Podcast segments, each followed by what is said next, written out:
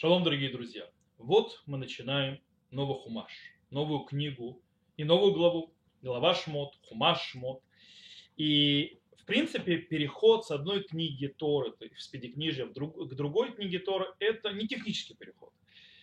Э, есть разница между одной книгой и другой. Это, в принципе, переход между одним уровнем, э, скажем так, существования народа Израиля и раскрытия Всевышнего в этом мире к другому уровню. И одно, скажем так, из примеров, очень варьяйских примеров, что есть переход, качественный переход разных уровней, это смена действующих лиц. То есть наши праотцы, Авраам, Ицхак, Яков, братья, семья Якова уходят, скажем так, с центра сцены, уходят как бы чуть-чуть назад и выходят на центр сцены, и центральной фигурой становится Мушерабейн. Тора описывает нам про Муше Рабейну, про то, как он родился, как он рос, и после этого, как он был избран Всевышним. Но если мы посмотрим на сами стихи Тора, у нас есть очень интересный вопрос. Э, а почему он был выбран?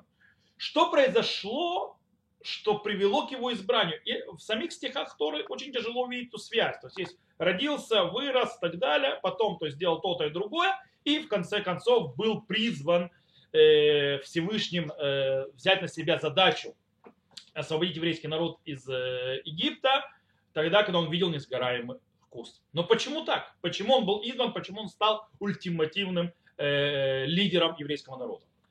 И по этому поводу есть мидраж, очень интересный мидраж, он может быть многим известен, но стоит в него, скажем так, глубже заглянуть. Сказано про Мушера Бейну, когда он вышел, когда он вырос, то есть э, когда он видел рабство народа Израиля, сказано «Вяр бессивлотам», то есть он увидел их э, страдания. И спрашивает Мидраш Магу Ваяр. То есть, да, что он увидел? Э, отвечает Мидраш, что он видел, как они страдают, и плакал. И плакал и говорил Мушарабейну, как тяжело, то есть мне за вашу судьбу, то есть ему тяжело за то, что он видит. Э, он просил смерти, то есть да, за них, говорит, «Э, ми тен мути алихем, так говорит Мидраш, то есть, да, кто даст мне умереть за вас? Э, ибо нет более тяжелой работы, чем работа с, с этим, э, с глиной и так далее, то, что они делали.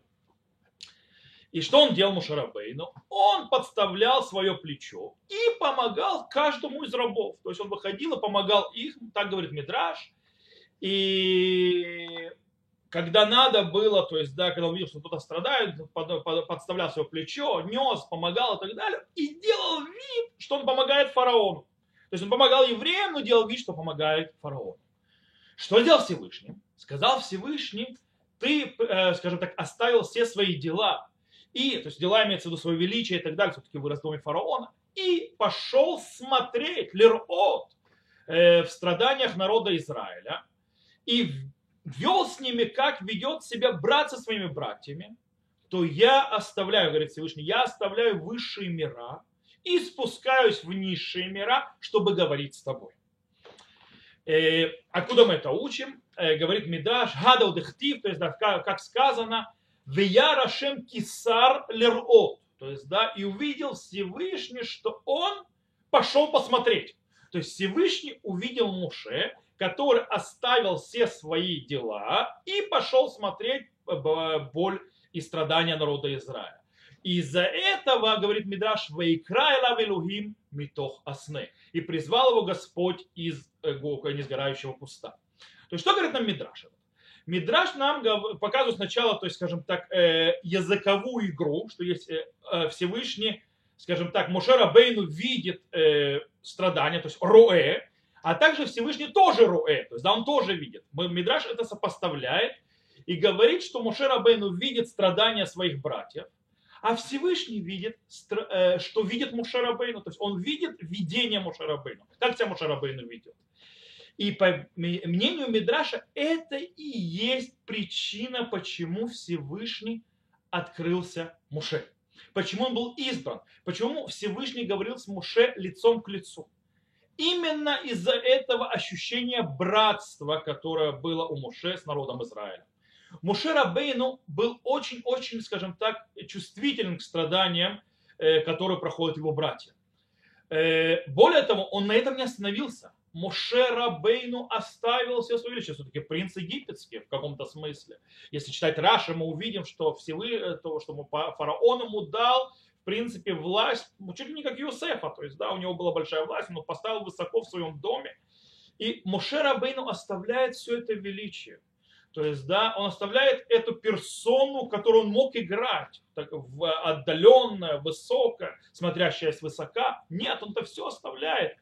Он спускается и начинает работать, делать кирпичи из глины вместе со своими братьями. О, такого человека можно призвать, то есть так считает Всевышний, для того, чтобы вести народ Израиля к получению Торы такой народ, такой, прошу прощения, лидер достоин вести народ Израиля и быть его ультимативным лидером.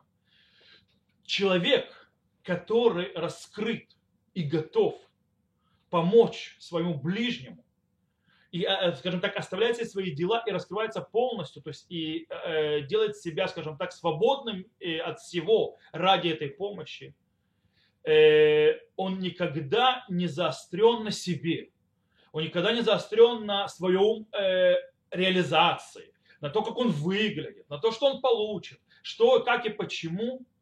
И именно про него говорят наши мудрецы, что и он достоин того, чтобы к нему обратились из несгораемого э, куста. Ибо он обязательно услышит.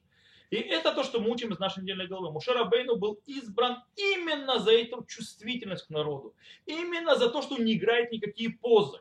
Именно за то, что он выходит помогать. Именно за то, что ему болит за народ, и он, ему не нужны никакие почести, ничего. Ему нужен народ, ему нужно, чтобы этот народ не страдал. Таких лидеров нам ставят пример. Такими лидерами говорит Всевышний лицом к лицу. Такие лидеры ведут народ к самым высоким духовным вершинам, поднимают его как Мушера Бейну.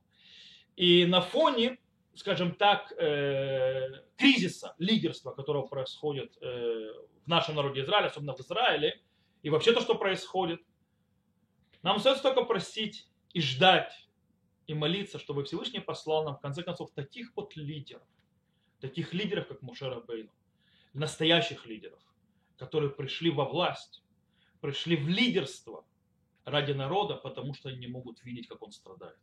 Ради того, чтобы помочь, и не, не, без всяких поисков ни позы, ни личных интересов, ничего. Это мы ожидаем. Бедата Шем, что Всевышний удостоил этого. Всего хорошего. Шаббат шалом. И до новых встреч.